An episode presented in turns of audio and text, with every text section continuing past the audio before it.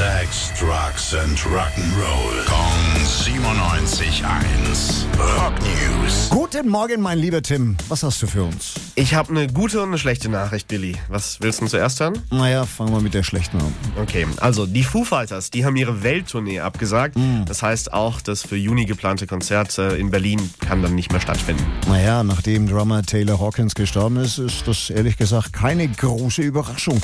Aber du hast mir auch eine gute Nachricht versprochen. Ja, von Mick Jagger. Von dem gibt's nämlich ganz überraschend einen neuen Song, der schon am Freitag rauskommen soll. Ja, das ist ja eine schöne Nachricht. Äh, wie kommt's? Gibt's doch noch mal ein Soloalbum von ihm? Nee, das glaube ich nicht. Das Ding heißt nämlich Strange Game und das ist der Titelsong für eine neue Serie. Die wiederum heißt Slow Horses. Da geht's um britische Geheimagenten. Beides kommt am Freitag dann raus. Na, da hören wir dann auf alle Fälle mal rein. Ja. Dankeschön, Tim. Rock News. Sex, Drugs and Rock'n'Roll. Kong 97.1.